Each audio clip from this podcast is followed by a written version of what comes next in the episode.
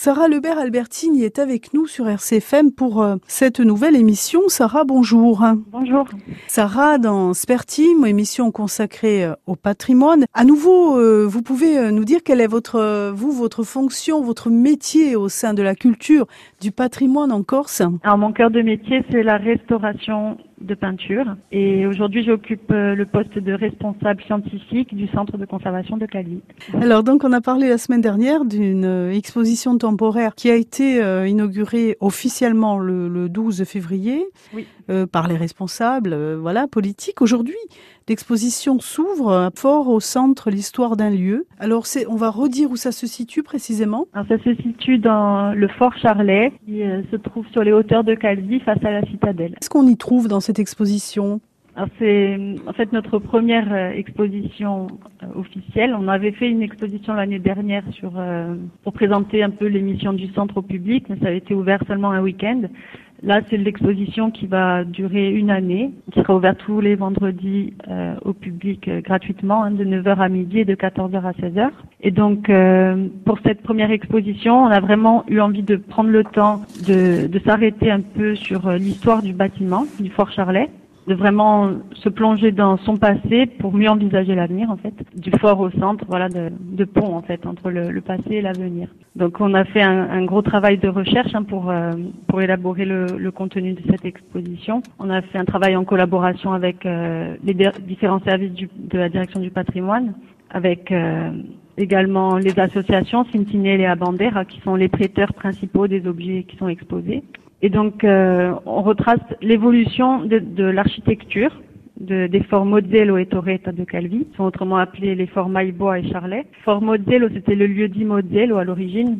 C'était simplement une colline, hein, mais les Génois ont construit euh, à l'origine un fortin au XVIIIe siècle pour assurer la défense de, de, la citadelle. Ensuite, sous la monarchie de Juillet, il a été, euh, il a été reconstruit, on va dire, amélioré, agrandi donc par les Français, avec une architecture en étoile un peu inspirée du style Vauban pour des raisons défensives et aussi pour euh, augmenter le potentiel de troupes sur la ville de Calvi. Donc, c'était des transformations assez importantes, mais qui n'ont pas suffi puisque quand il y a eu l'attaque anglo-corse par l'amiral Nelson en 1794, le fort Moselle a été détruit en partie. Ah, c'est vrai que vous avez eu l'amiral Nelson, vous Oui, c'est là qu'il a perdu son œil. C'est vrai, pas très loin. Là.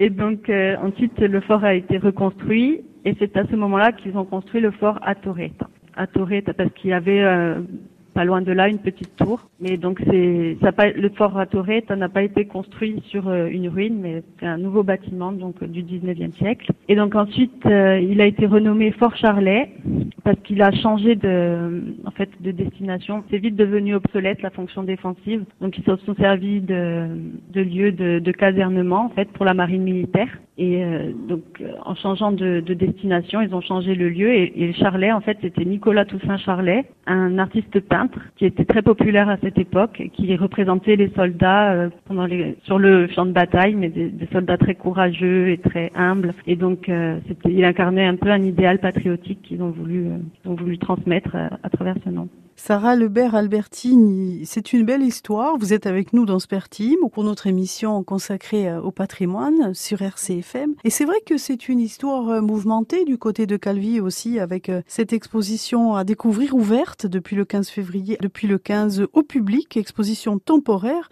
du fort au centre, l'histoire d'un lieu avec vous sur place.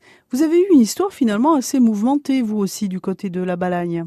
Entre Nelson, les Génois, l'occupation, puisque l'histoire d'un fort, c'est vraiment l'histoire d'une d'un lieu défensif. Exactement.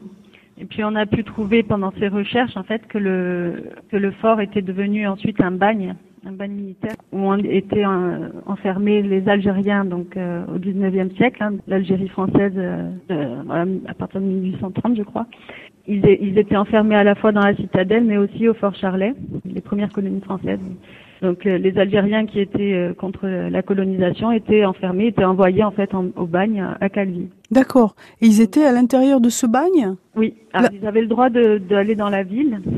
Ils avaient l'obligation de porter de porter leur costume traditionnel, donc ils se mêlaient pas à la population et, c'était une sorte de quand même de torture pour eux en fait de pouvoir euh, être chez eux et d'être obligés de, de, vivre ici avec ce qu'ils appelaient les infidèles. On parle, on parle de quelle époque? On est dans quelle époque? On est au 19e siècle. Ah oui, donc c'est... 140. Oui, oui. Comment vous avez découvert tout ça en... ça, c'est... Euh, donc il y a, on a trouvé des cartes postales anciennes, on a trouvé aussi un livre euh, Fanny, de, écrit par Fanny Colonne, La vie ailleurs, et également des poèmes donc de Mohamed Belker, donc, qui était un bédouin qui était enfermé ici à Calvi, où il, où il explique euh, ce qu'il a vécu en fait, euh, comment il vivait son incarcération. Quoi. Oui, donc c'est important. oui, oui, Il y a eu cette période-là. Ensuite, on, on montre dans l'exposition que, qui en fait, c'est une prison politique, puisqu'il y a aussi eu des irrédentistes, des communistes qui ont été enfermés pendant la Seconde Guerre mondiale. Et donc là, on a pu trouver que c'était les, donc les Italiens qui, euh, euh les fascistes italiens en fait, qui, euh, qui s'en sont servis, qui s'en sont servis à cette époque, voilà exactement. Et euh, troisième période, c'était les, les Malgaches. Donc pendant, c'est en 1946 que qu'il y a eu un mouvement indépendantiste à Madagascar. Et donc les têtes pensantes de ces mouvements ont été enfermées ici à Calvi. Ce lieu a servi de, de prison De prison politique, oui.